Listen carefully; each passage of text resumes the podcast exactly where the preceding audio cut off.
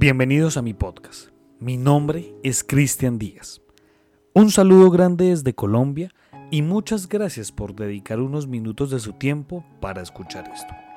El día de hoy hablaremos de un caso de la vida real que fue llevado a la pantalla grande.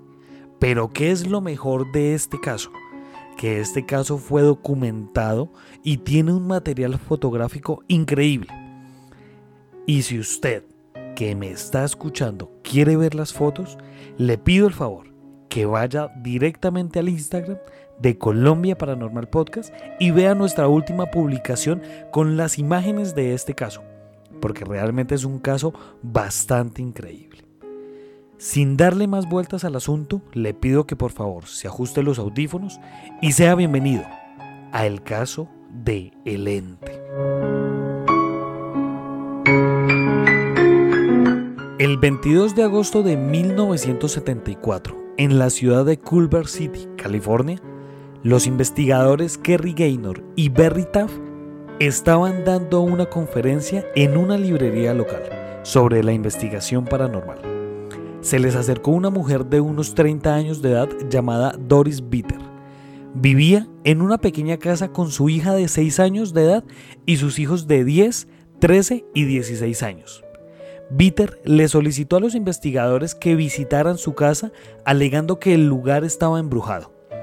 En una entrevista posterior con los investigadores, ella admitió que había espíritus en su casa produciendo golpes en las paredes, voces extrañas e incluso afirmó que había sido brutalmente golpeada y violada salvajemente por fuerzas invisibles extremadamente violentas. Taff y Gaynor inicialmente no creyeron la versión de Doris, principalmente debido a que el contacto físico con los espíritus u otro tipo de identidades es algo inusual y con frecuencia es una sensación fugaz.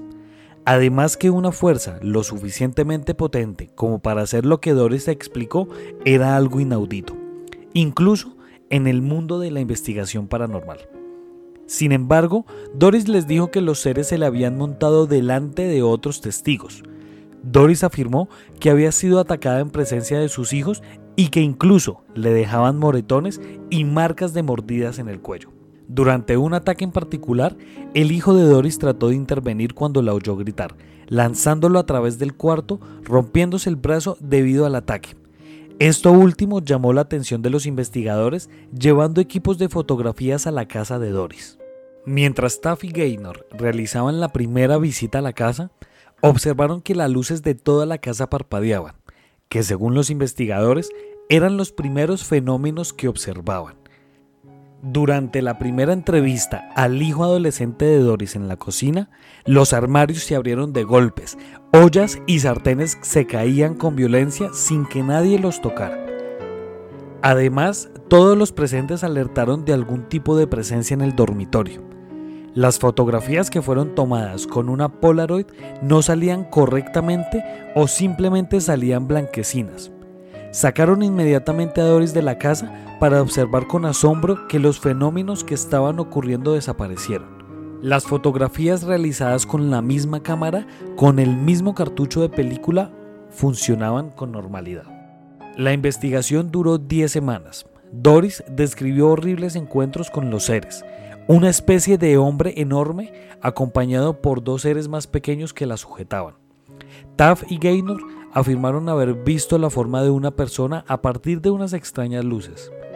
El famoso informe, más de 30 investigadores y así como Doris estaban en el dormitorio pequeño, equipados con material de grabación. Doris empezó a maldecir y a gritar a los espíritus. Para sorpresa de muchos, unas extrañas luces comenzaron a manifestarse por la habitación.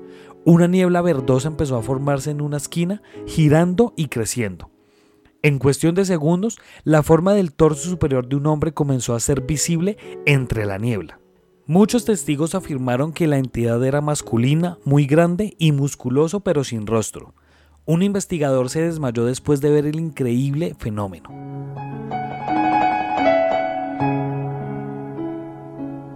Las cámaras de grabación fallaron y solo pudieron capturar la imagen de lo que parece ser un arco de luz flotando en medio de la habitación así como algunos orbes de luz.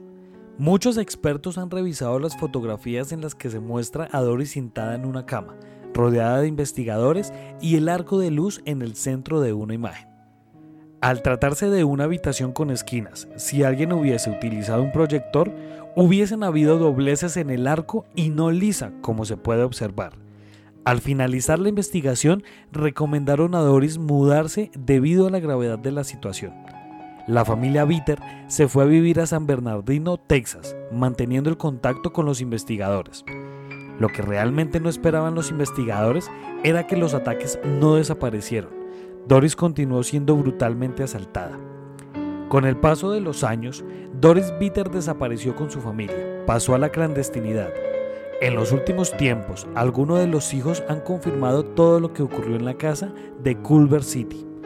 En un giro inesperado, mientras que vivían en San Bernardino, Doris sostuvo que había quedado embarazada de la entidad. Sin embargo, los resultados fueron más sorprendentes aún, un embarazo sin embrión. Bien, para finalizar este podcast, como siempre daré mis conclusiones. Este caso de lente, yo hace tiempo lo, había conocido, ¿sí?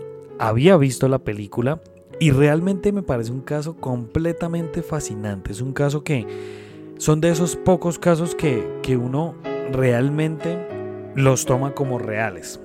Entonces, tanto este como por lo menos el capítulo que hablamos de las psicofonías, que debe ser como el segundo capítulo de, todo el inicio del podcast, tanto la psicofonía de Germán de Argumosa, que es una psicofonía bastante larga y bastante difícil de escuchar, y este caso de lente, son casos que a mí personalmente sí me crean como, como esa, eh, empezando esa mala sensación de de pronto vivir eso y segundo, que sí lo siento que sí son reales. Siento que sí son reales porque pues está el material, en este caso por lo menos está el material fotográfico, que realmente se han hecho investigaciones y demás y nunca se ha llegado a demostrar que sea falso. Entonces, la verdad, dejo las conclusiones para que usted mismo las saque, ¿sí? Y si usted quiere pues investigar más de este caso y quiere ver la película, bueno, le pido el favor que me deje sus comentarios, me deje sus conclusiones y así podamos quizás generar como un debate ante, ante, estas, ante estos casos tan extraordinarios. Muchas gracias por escuchar este podcast. Si usted quiere ser parte de esta comunidad, síganos en Instagram como arroba Colombia Paranormal Podcast. Allí puede estar al tanto de todo nuestro contenido. Muchas gracias. Nos estaremos encontrando en otro caso misterioso de la Colombia paranormal.